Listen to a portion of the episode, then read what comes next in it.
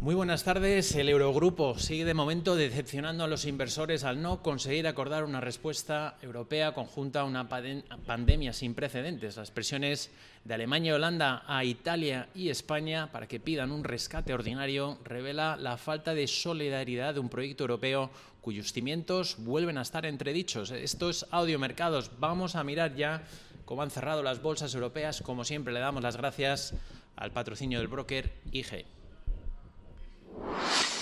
Potencie sus inversiones con los nuevos Turbo 24. El primer turbo cotizado 24 horas de lunes a viernes creado por IG. Elija su apalancamiento, gestione su riesgo y opere sin comisiones. Todo en las premiadas apps y plataforma de IG. Opere Turbo 24 con IG, un proveedor líder del trading online. Busque IG Turbo 24 para saber más. Los Turbo Warrants son instrumentos financieros complejos y su capital está en riesgo. Puede sufrir pérdidas rápidamente.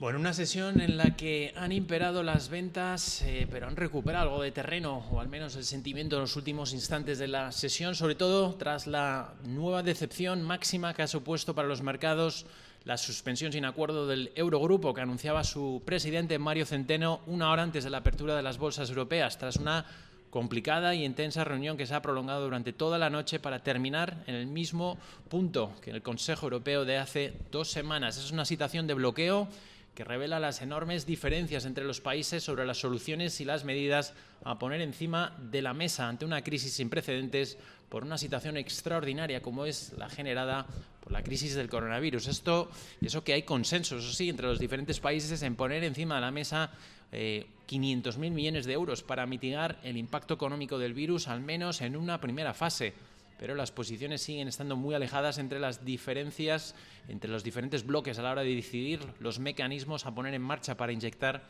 estas ayudas. Y es que más allá de coronabonos sí o coronabonos no, el debate está en cómo utilizar el mecanismo europeo de estabilidad, el conocido fondo de rescate, con los países más afectados, como es el caso de España e Italia, reclamando flexibilidad al no tratarse de una necesidad financiera, sino una causa concreta, como si de un desastre natural se tratase. Y sin embargo, los países del norte, con Alemania a la cabeza, insisten en que se debe de pedir un rescate europeo con las contrapartidas que ello supondría un duro programa de ajustes o recortes y la supervisión de la Troika o de los ya famosos hombres de negro, como pasó con Grecia en la salida de la última crisis financiera. Decepción, por lo tanto, en el Eurogrupo, que ha terminado con la suspensión hasta mañana y cancelación de la rueda de prensa prevista para hoy.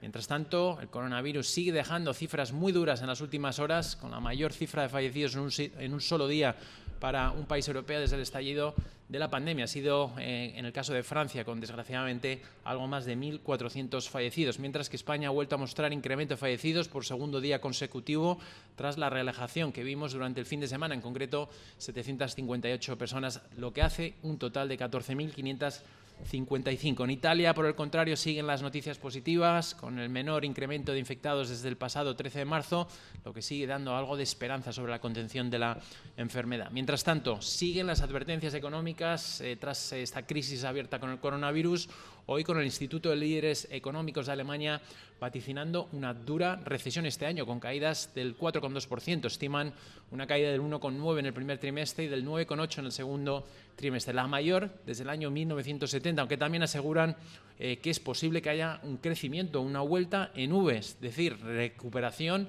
en el año 2021 con un crecimiento que estima en el 5,8%. Por su parte, Goldman Sachs, sobre el impacto económico de la pandemia del COVID-19 en la zona euro, asegura que cada mes de cierre de la economía y de confinamiento se está perdiendo un 1% del dato del crecimiento económico del PIB. Con todo ello, las bolsas europeas han cerrado negativo el IBEX 35 se deja un 0,7% cerrando en los 6.951 puntos. Milán 0,18% abajo, 17.380. Londres, el FTSE 100 se deja un 0,8 en los 5.655. Eurostock 50 se deja medio punto porcentual cerrando en los 2.843 puntos.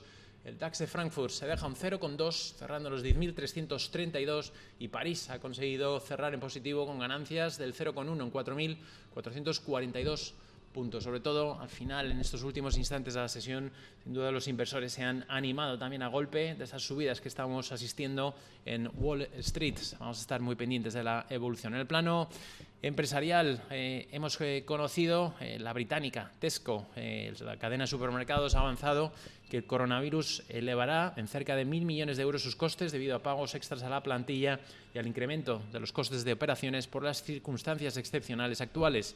En el sector de la alimentación y las bebidas, la cervecera holandesa Heineken reconoce que el mayor impacto se va a centrar en las cuentas del segundo trimestre. La compañía, la aerolínea alemana Lufthansa, cree que la recuperación del sector por el coronavirus tardará varios años y, en consecuencia, su Consejo Ejecutivo ha tomado medidas para reestructurar a largo plazo su capacidad.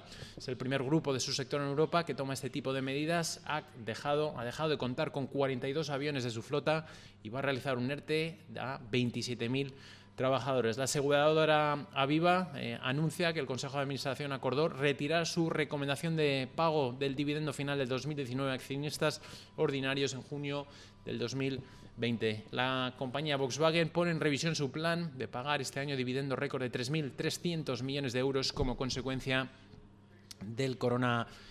También hemos eh, conocido eh, por parte del Banco Santander, la, perdón, Banco Sabadell, la cúpula ha renunciado a la atribución variable del año 2020. Por nuestra parte, desde Mercados, vamos a estar muy pendientes a toda la última hora y actualidad. Eh, en breve conoceremos las cifras eh, actuales eh, sobre la evolución del coronavirus en Europa y sobre todo también en Estados Unidos.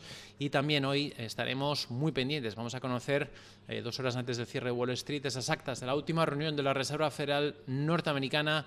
Importante, sin duda, ver y qué se debatió en esa última reunión, sobre todo si hay un consenso total sobre las medidas adoptadas por parte del organismo norteamericano.